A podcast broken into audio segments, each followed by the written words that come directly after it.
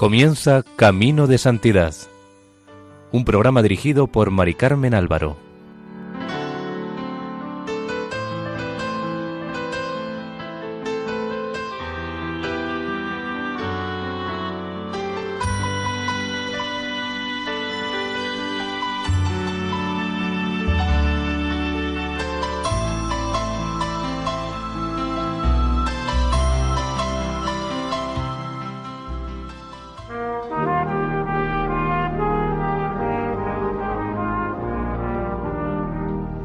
Sean bienvenidos al programa Camino de Santidad, realizado por el equipo de Radio María en Castellón, Nuestra Señora del Lledó. Les invitamos a escuchar el decimoprimer capítulo dedicado a la vida de San Juan Bosco.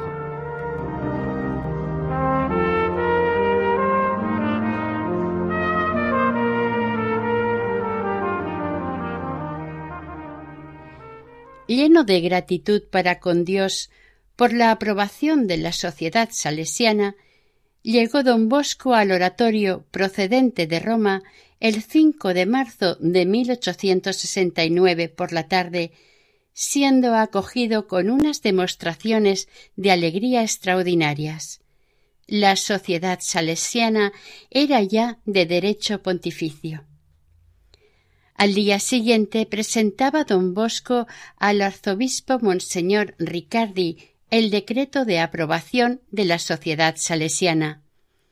El 7 de marzo, fecha final que se había marcado para rezar las oraciones especiales pidiendo la aprobación de la Sociedad o Congregación de San Francisco de Sales, celebraba una fiesta en acción de gracias en el santuario de María Auxiliadora. El 15 de agosto, fiesta de la Asunción de María Santísima, recordó a sus hijos en una circular el gran acontecimiento de la aprobación, animándoles a dar gracias a Dios y a María Santísima, así como a trabajar por la salvación de las almas y, en primer lugar, por la suya propia. Los frutos de la aprobación no tardaron en dejarse ver.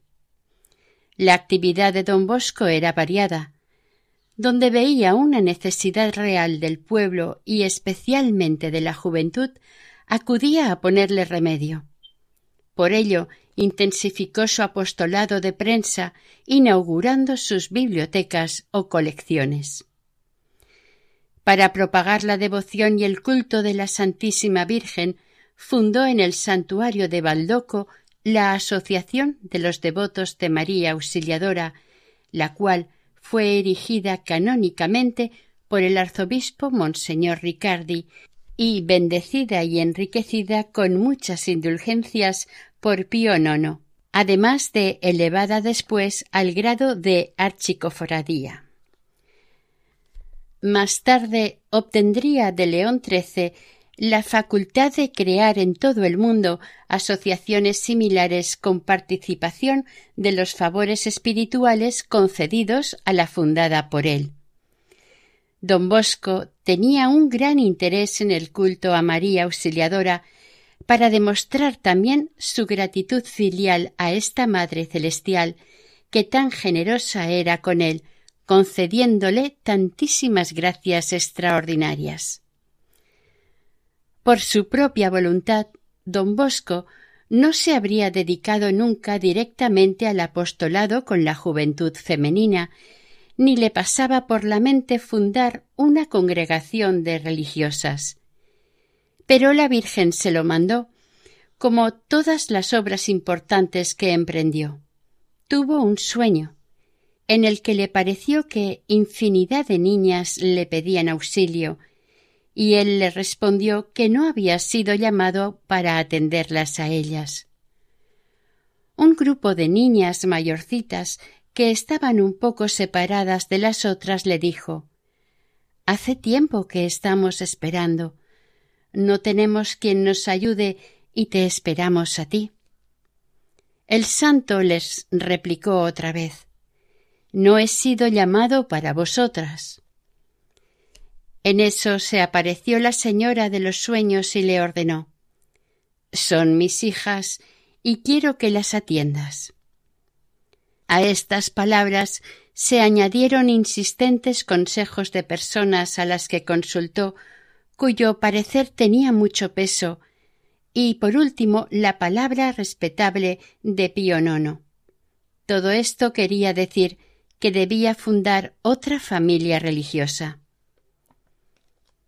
El 24 de junio de 1866, al terminar el festival con el que le obsequiaron con motivo de su santo, reunió a los miembros del consejo formado por don Rúa, don Cagliero, don Sabio, don Durando, don Givarello y don Álvera, y les dijo Tengo una cosa importante que comunicaros. Muchas personas autorizadas me exhortan a hacer por las jovencitas lo que estamos haciendo con los niños.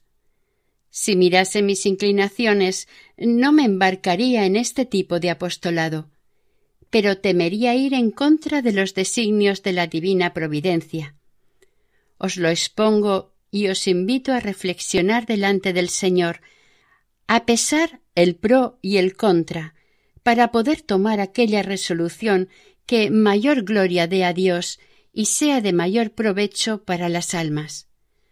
Por eso, durante este mes, dirijamos nuestras oraciones comunes y privadas a este fin, obtener del Señor las luces necesarias en este importante asunto.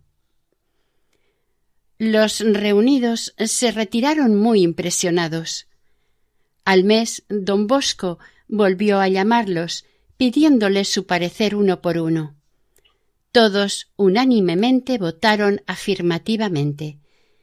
Entonces el santo terminó diciendo Ahora podemos tener por cierto que es voluntad de Dios que nos cuidemos también de las niñas.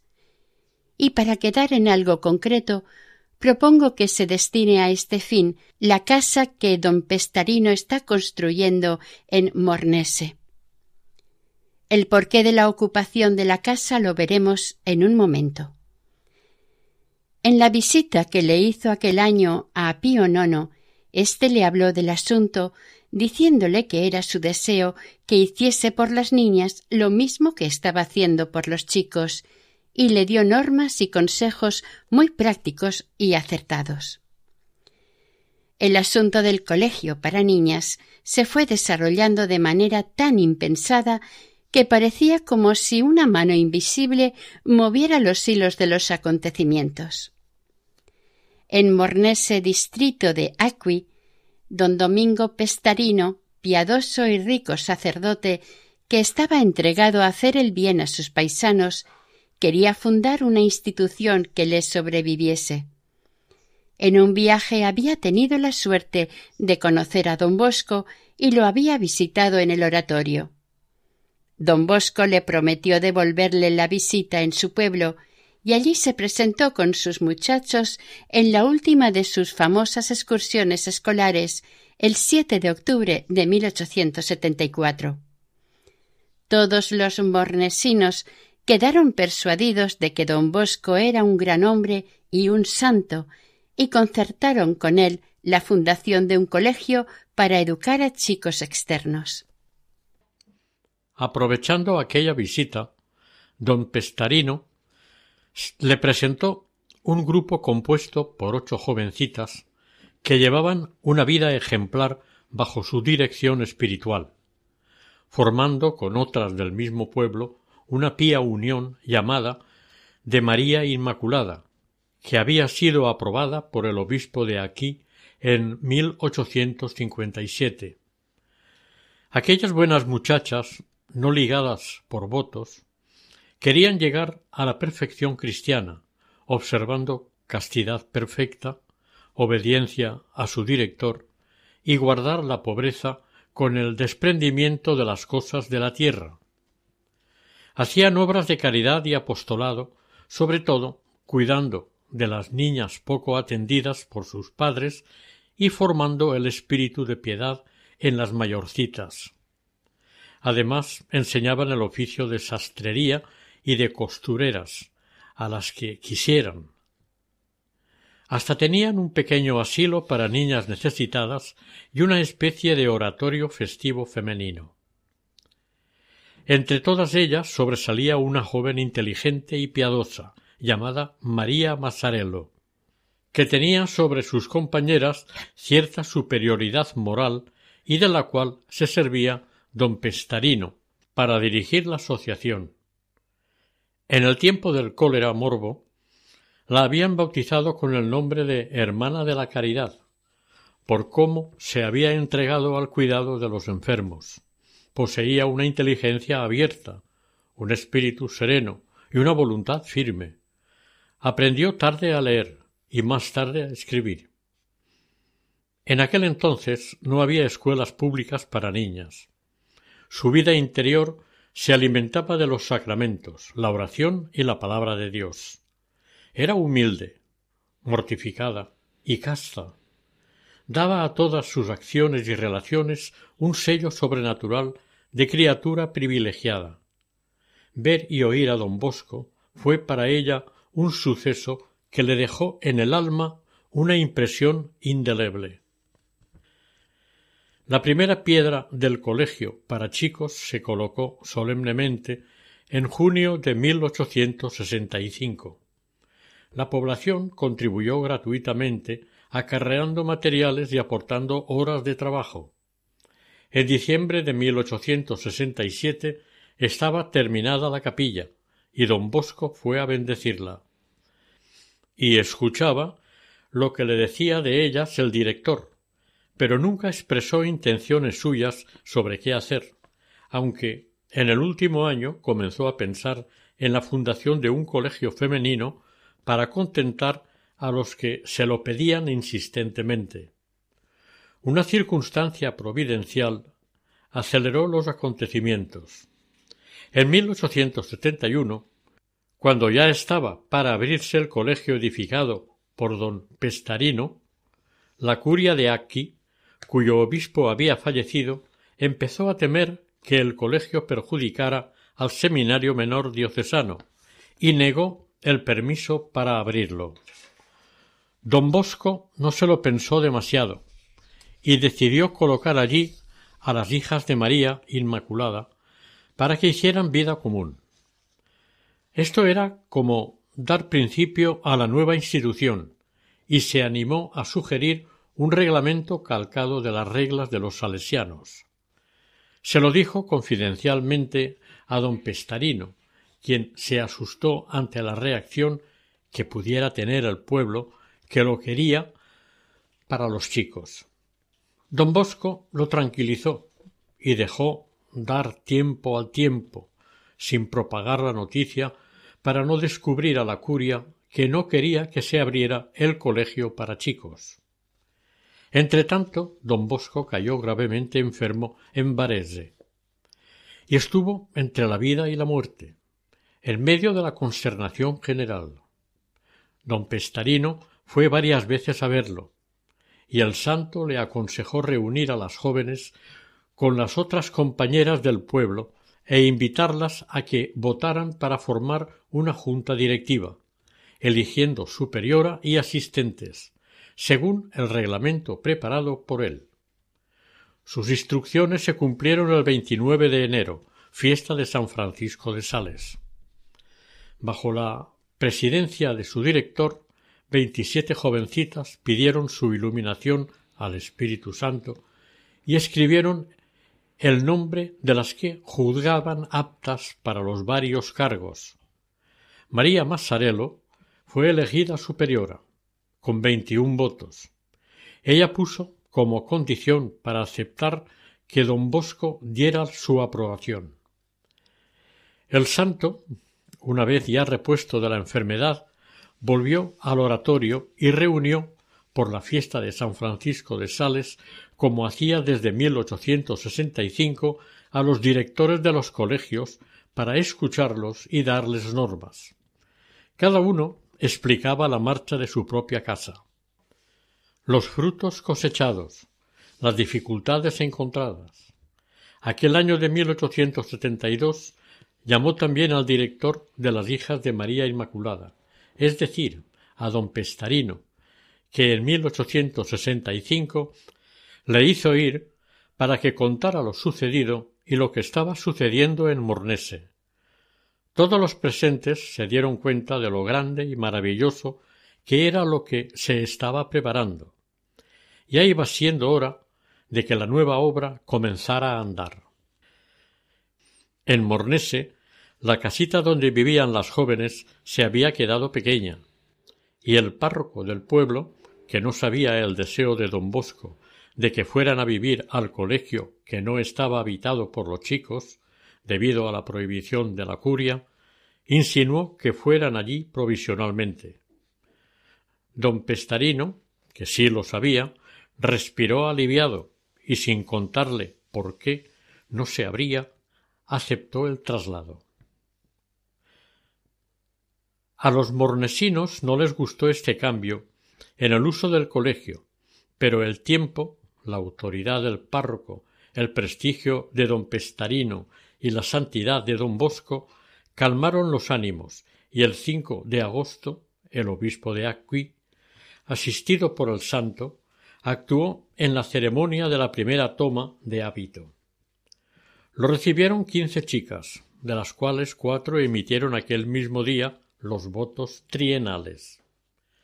A partir de aquel día cambiaron el nombre de Hijas de María Inmaculada por el de Hijas de María Auxiliadora, ya que don Bosco quiso que fueran hasta en el nombre el monumento vivo a María Auxiliadora. Desde el oratorio, el santo proveía a todas las necesidades de la recién nacida congregación. En mayo de 1874 murió don Pestarino, y el santo envió para sustituirlo a un salesiano. El 25 de junio escribió a una de sus grandes bienhechoras Estoy empeñado en esta obra y espero, con la ayuda de Dios, que podré llevarla adelante. Hay que hacer constar que Pío IX le dijo a don Bosco que las hijas de María Auxiliadora dependerían de los salesianos, como las hijas de la caridad dependían de los hijos de San Vicente de Paul. En Mornese, las hijas de María Auxiliadora llevaban una vida de pobreza, piedad y trabajo que no tenían nada que envidiar a las congregaciones de observancia más rígida. La madre Mazzarello enfervorizaba a todas con su ejemplo, tanto a las que estaban siendo educadas como a las que estaban de prueba y a las profesas.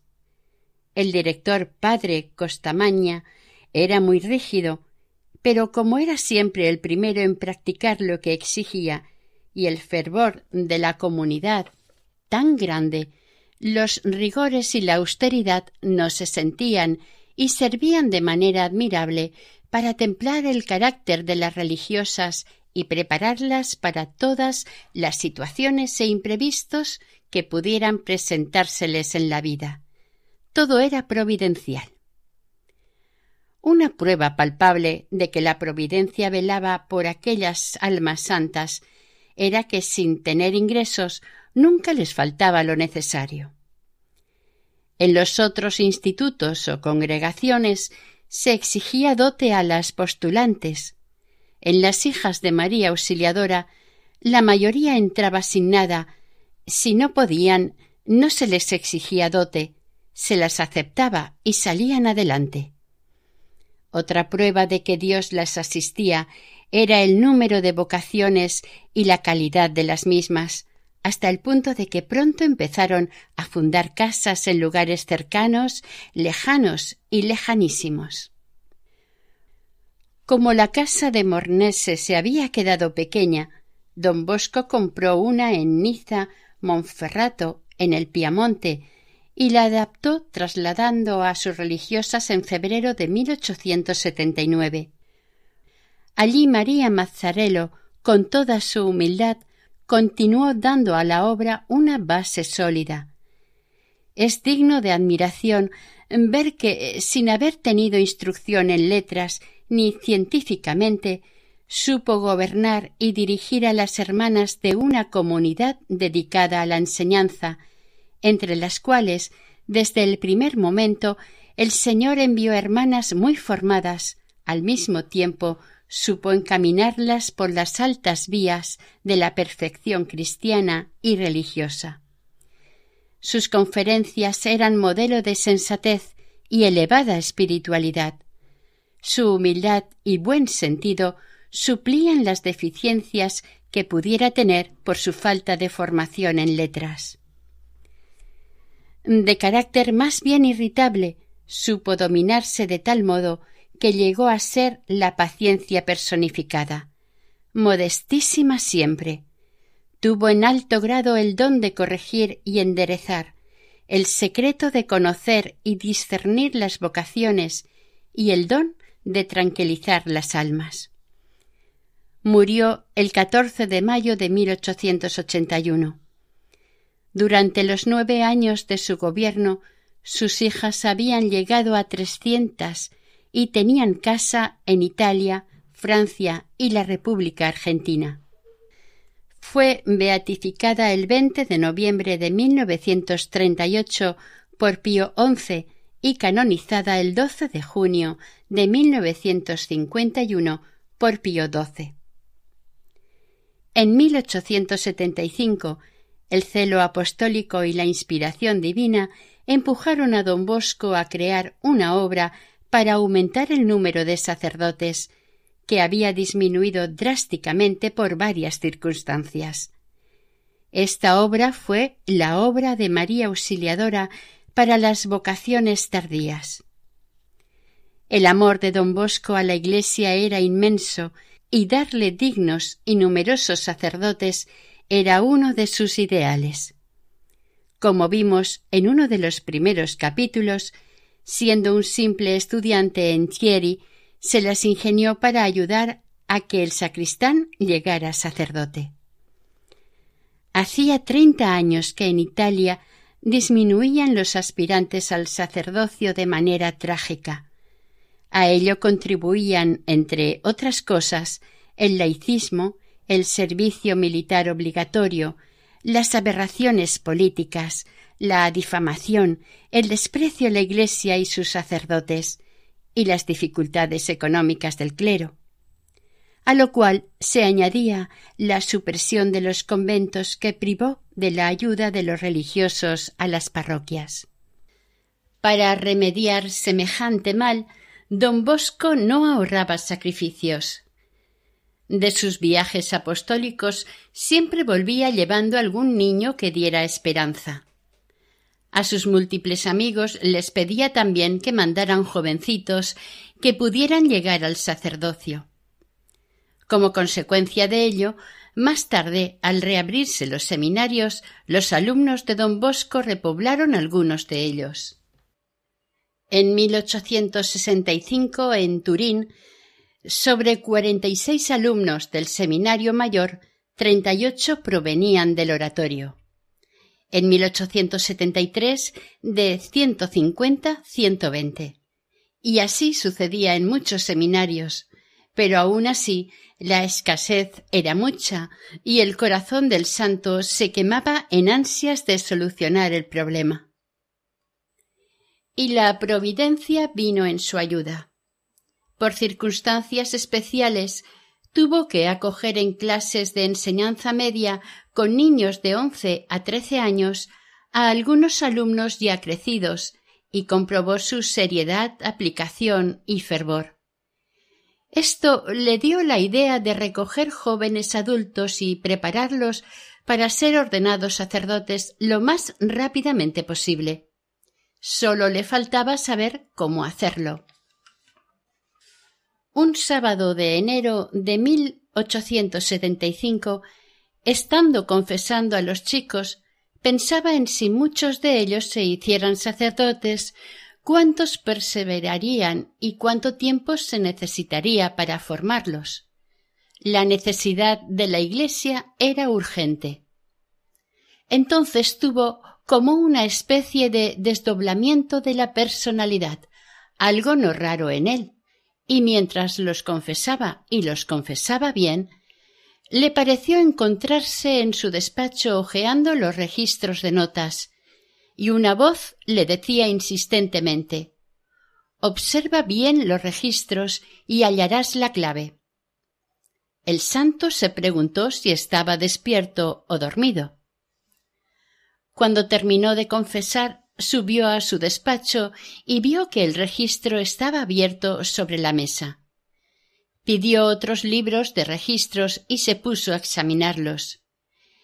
En ellos pudo comprobar que de los aspirantes al sacerdocio, si eran niños, apenas llegaban al sacerdocio el quince por cien, y si entraban adultos, llegaban al ochenta por ciento y en menos tiempo. La intensidad en el estudio suplía al tiempo, por lo que decidió poner la idea en práctica. Desde aquel momento no paró de pensar en abrir casas en donde los jóvenes adultos aspirantes al sacerdocio tuvieran cursos apropiados. De ese modo nació la obra de María Auxiliadora para las vocaciones tardías. Puso a sus seminaristas bajo la protección de María, porque ella lo es todo en la sociedad salesiana, por expresa voluntad de Cristo nuestro Señor. En uno de sus viajes a Roma expuso su idea al Papa y éste la aprobó y bendijo. Vuelto a Turín, hizo lo que Pío IX le había mandado. Escribió un reglamento y lo envió manuscrito a varios obispos. Doce de ellos le mandaron inmediatamente cartas de recomendación para la Santa Sede.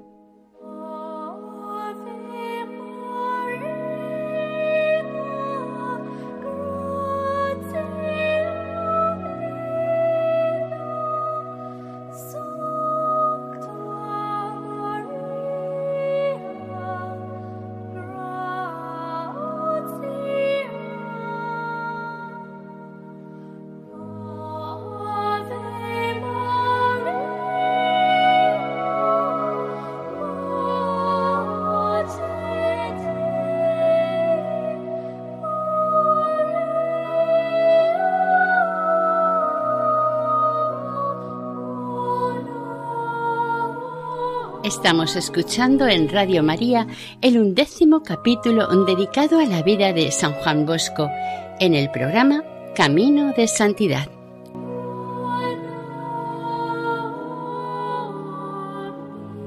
Pero previendo oposición, don Bosco aceleró el trámite para obtener el permiso de Roma, y con el apoyo firmado de los doce obispos, se creyó autorizado a imprimir el reglamento de la obra de María Auxiliadora para las vocaciones tardías. Mandó el manuscrito para su aprobación a la curia de Turín, que desaprobó la obra, por considerarla ruinosa para los seminarios diocesanos, y ésta, al mismo tiempo, avisó a las circunscripciones eclesiásticas de Turín, Vercelli y Génova, para que influyeran en la Santa Sede contra la obra, presentándola como un peligro para los seminarios diocesanos. Parece imposible que no se fiaran de don Bosco, conociéndolo como lo conocían, y el tipo de las obras que había fundado, así como todos sus hechos, pero así reaccionaron. Don Bosco se enteró de todo a tiempo, pero no se quejó ni lo comentó apenas con nadie. Sin perder la calma, envió a Roma su defensa con moderación y respeto.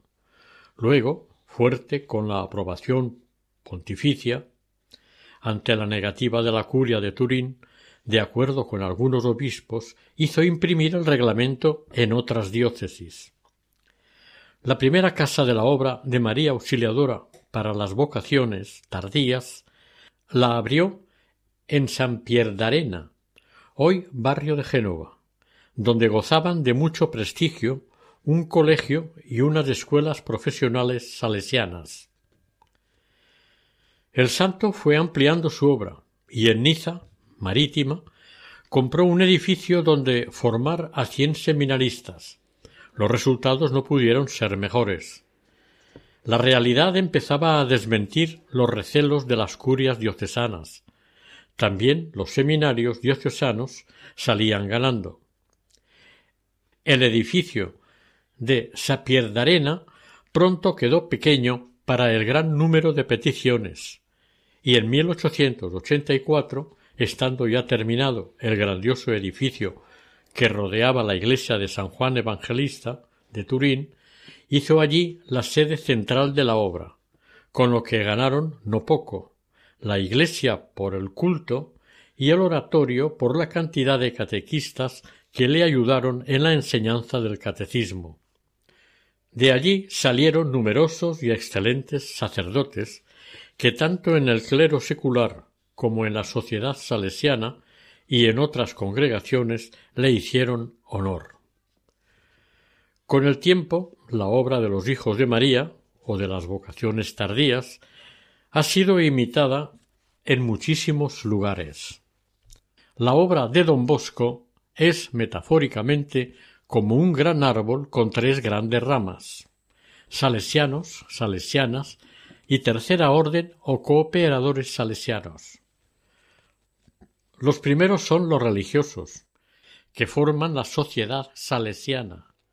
Las segundas, las religiosas hijas de María Auxiliadora, y los terceros, los que, viviendo en sus casas, le ayudaron y siguen ayudando y comenzaron a llamarse como hemos dicho, cooperadores salesianos. Estos son como los terciarios en sus respectivas órdenes religiosas terciarios capuchinos, terciarios carmelitas, etc. Y fueron los primeros que se unieron a don Bosco. Fueron aprobados por Pío IX el 9 de mayo de 1876, quien concedió privilegios, indulgencias y favores especiales para los cooperadores. En el reglamento que se les dio figura como deber primordial de los cooperadores atender a la propia perfección mediante un método de vida que se asemeje lo más posible a la comunidad. Ejercer la caridad con el prójimo, especialmente con la juventud. Y para ello, modestia cristiana, unión en el espíritu de oración y caridad y celo apostólico. Deberían rezar diariamente, como los salesianos, un Padre Nuestro, Ave María y Gloria a San Francisco de Sales, y les recomendaba el retiro mensual o ejercicio de la buena muerte y los ejercicios espirituales cada año. Su función es apoyar a los salesianos en sus trabajos, en sus obras de beneficencia, catecismo, difusión de la buena prensa. Por consejo de Pío IX, incluyó también a las mujeres, que el santo en un principio pensaba unirlas a las hijas de María Auxiliadora. Pronto la asociación se extendería por casi toda Europa y parte de Sudamérica. Don Bosco dedicó los años 1877 y 78 a consolidar y propagar la asociación. El santo tenía detalles de fineza y atenciones que mostraban un espíritu sensible y de una delicadeza fuera de lo común. Cuando iba de paso por algún lugar en el que hubiera cooperadores, a poco que pudiera, no dejaba de visitarlos, al menos a los principales. Les comunicaba las noticias de lo que sucedía y los proyectos que había.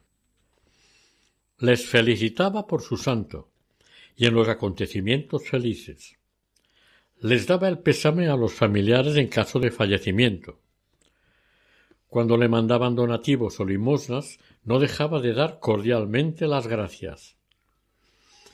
En una especie de testamento que dejó a sus salesianos, incluyó una serie de cartas escritas en francés, italiano y español, encargando a su sucesor que las mandara a su destino después de su muerte.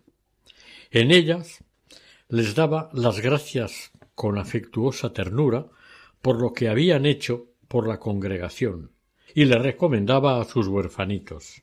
Terminaba su carta diciendo Adiós, amados bienhechores, cooperadores y cooperadoras.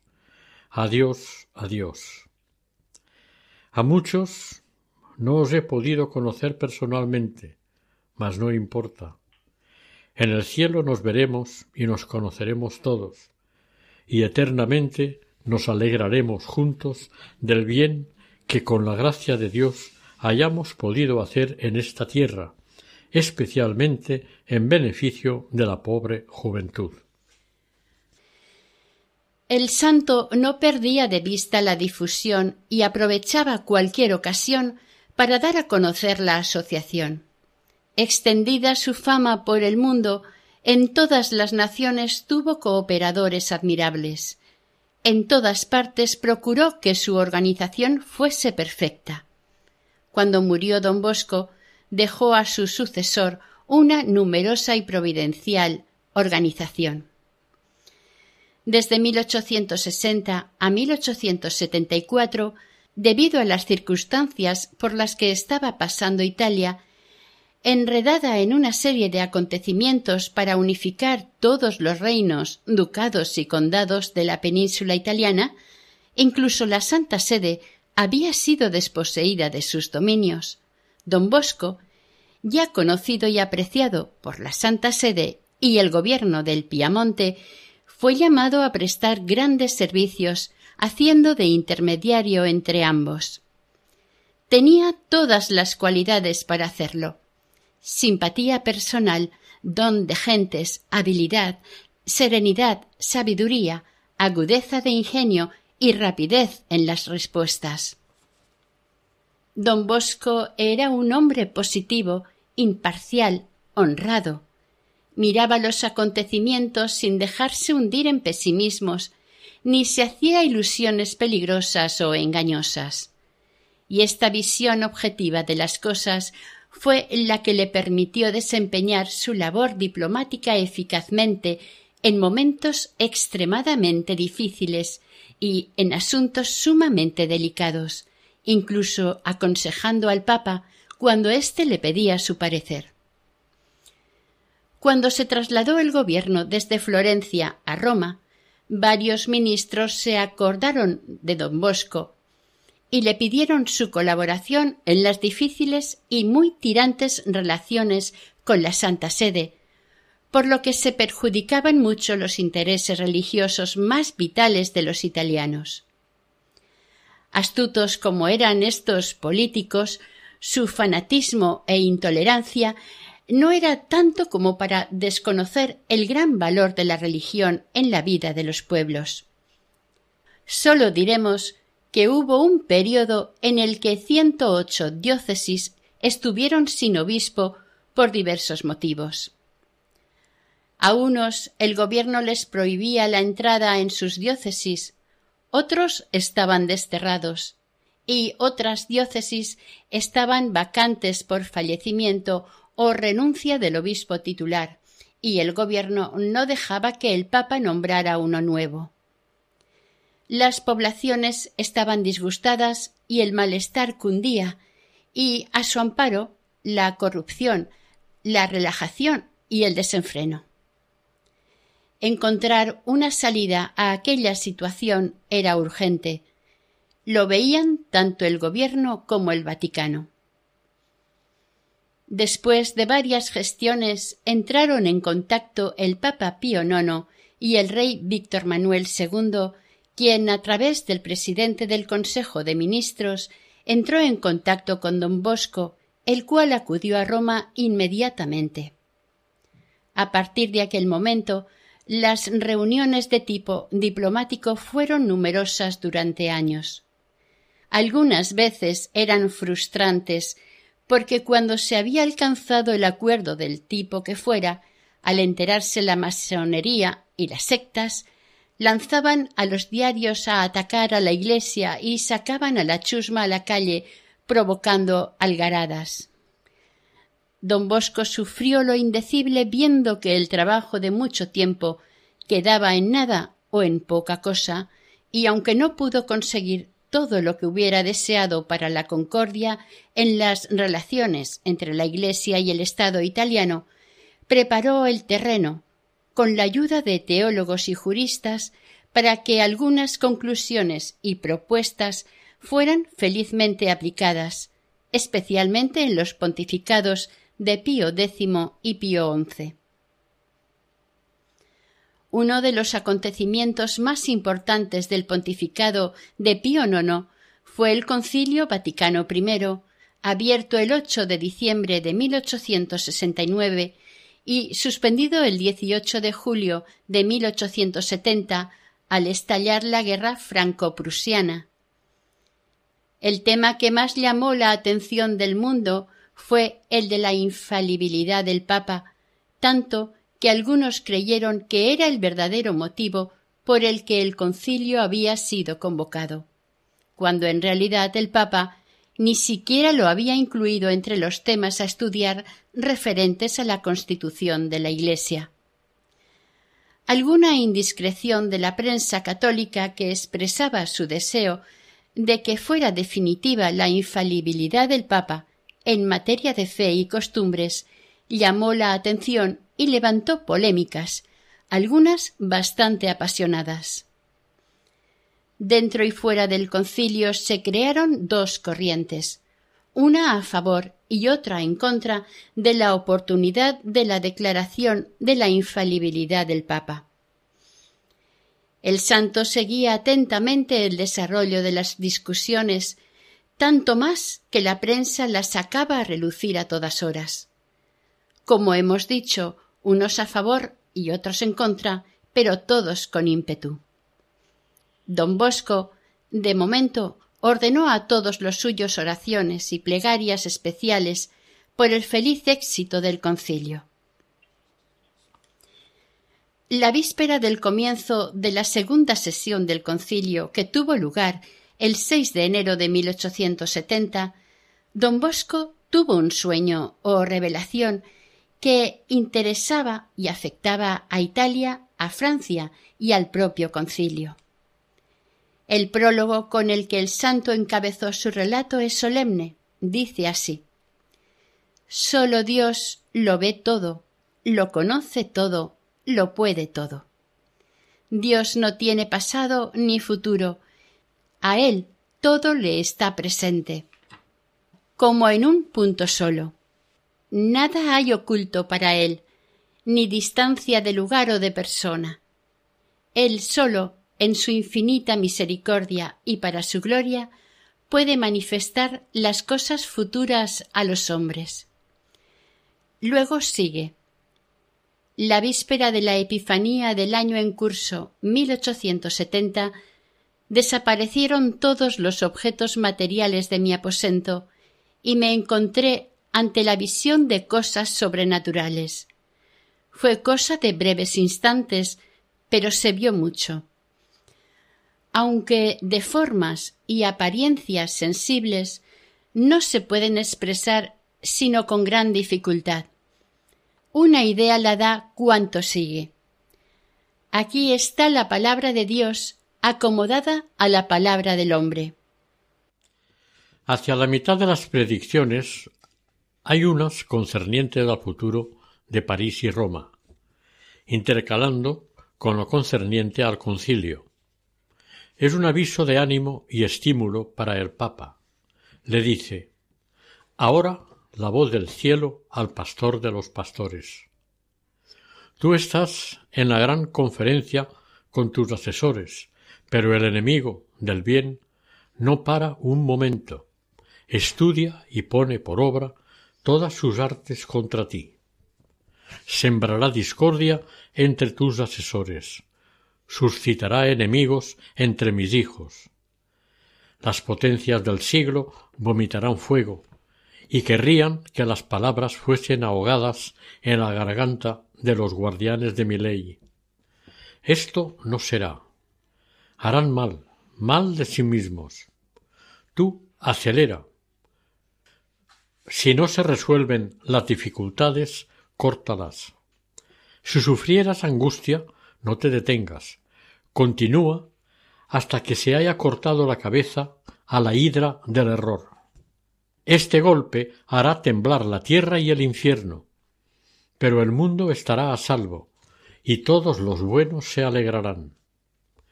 Recoge, pues, en torno tuyo, aunque sea tan solo dos asesores, pero a donde quiera que vayas, continúa y lleva a cabo la obra que te ha sido confiada. Los días corren veloces, tus años se aproximan al término establecido, pero la gran reina será siempre tu auxilio, y como en los tiempos pasados, así en el porvenir, será siempre magnum et singulare in ecclesia presidium, protección grande y especial para la Iglesia. Esto fue lo que le comunicó don Bosco al Papa. Todo lo demás que vio, no para ahorrarle más preocupaciones de las que tenía, debido a los graves asuntos que llevaba entre manos en aquellos momentos, y lo otro eran catástrofes. El sueño completo se lo entregó al cardenal Berardi. Resumiendo, diremos que a Francia le profetizó las tres guerras que ha tenido hasta ahora. La guerra franco-prusiana, que estalló el 19 de julio de 1870, la Primera Guerra Mundial el 28 de julio de 1914 y la Segunda, que comenzó el 1 de septiembre de 1939. Empezaba diciendo Las leyes de Francia ya no reconocen al Creador, y el Creador se dará a conocer y la visitará tres veces, con el azote de su indignación.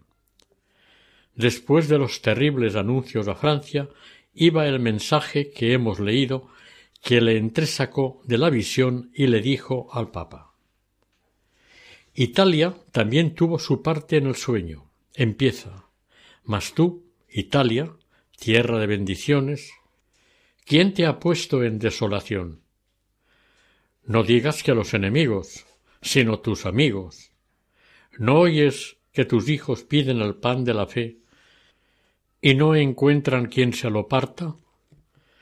Golpearé a los pastores, dispersaré el rebaño, para que los que se sientan en la cátedra de Moisés busquen buenos pastos, y la grey escuche dócilmente y sea paciente.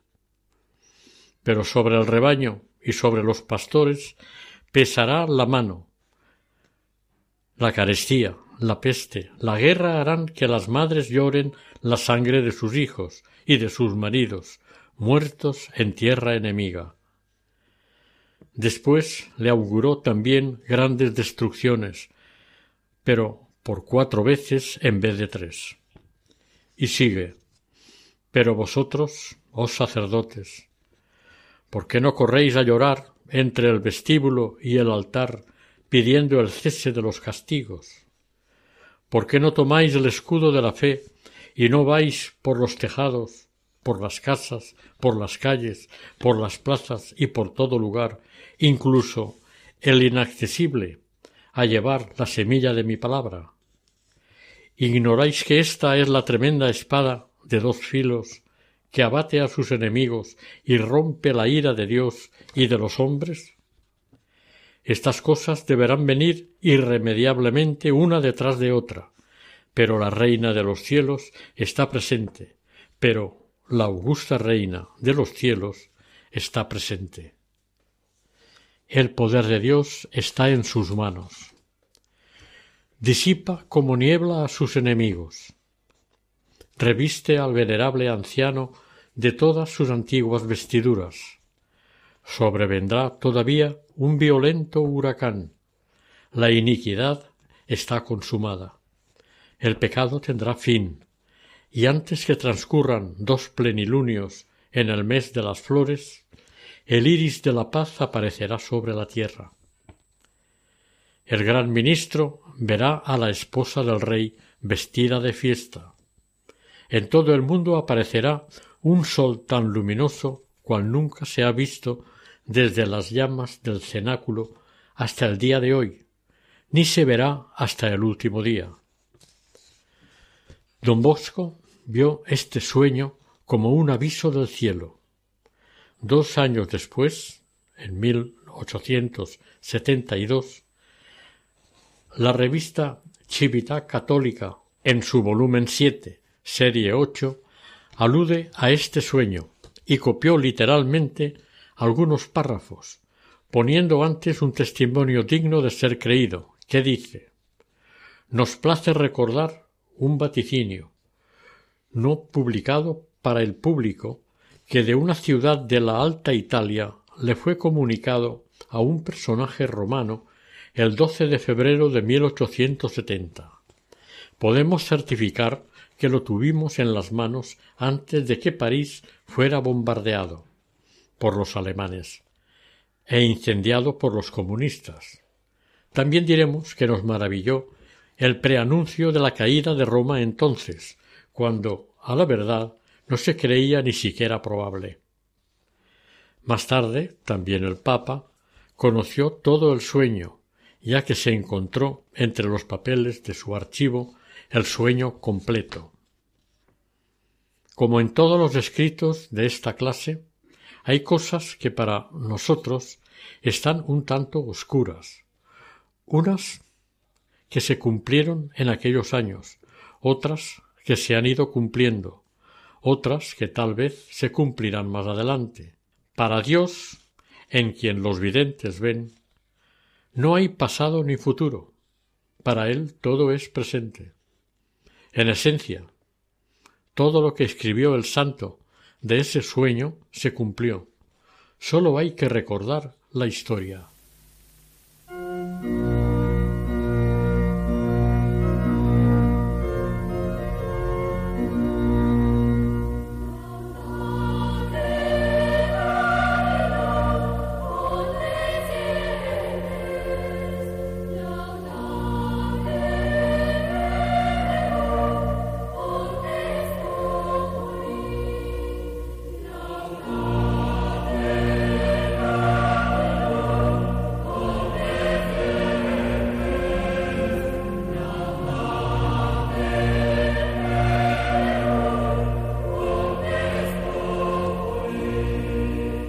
Oración. San Juan Bosco, Padre y Maestro de la Juventud, tú que tanto trabajaste por la salvación de las almas, sé nuestro guía en buscar el bien de la nuestra y la salvación del prójimo. Ayúdanos a vencer las pasiones y el respeto humano. Enséñanos a amar a Jesús sacramentado, a nuestra Madre María Auxiliadora y al Papa, y obténnos de Dios una santa muerte para que podamos un día hallarnos juntos en el cielo. Así sea.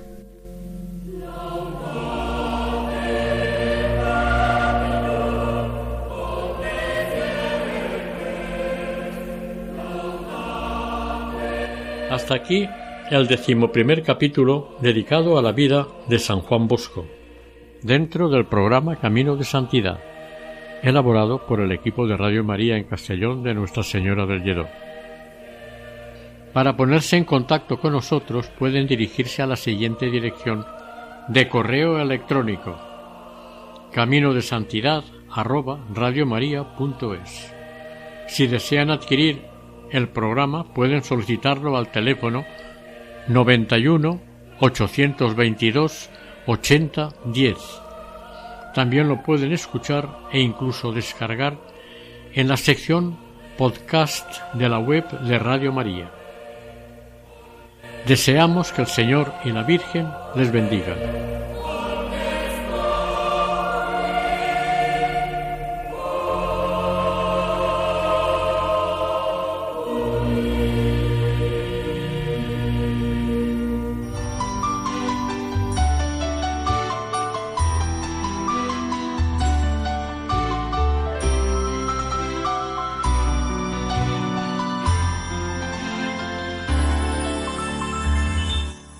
Camino de Santidad. Un programa dirigido por Mari Carmen Álvaro.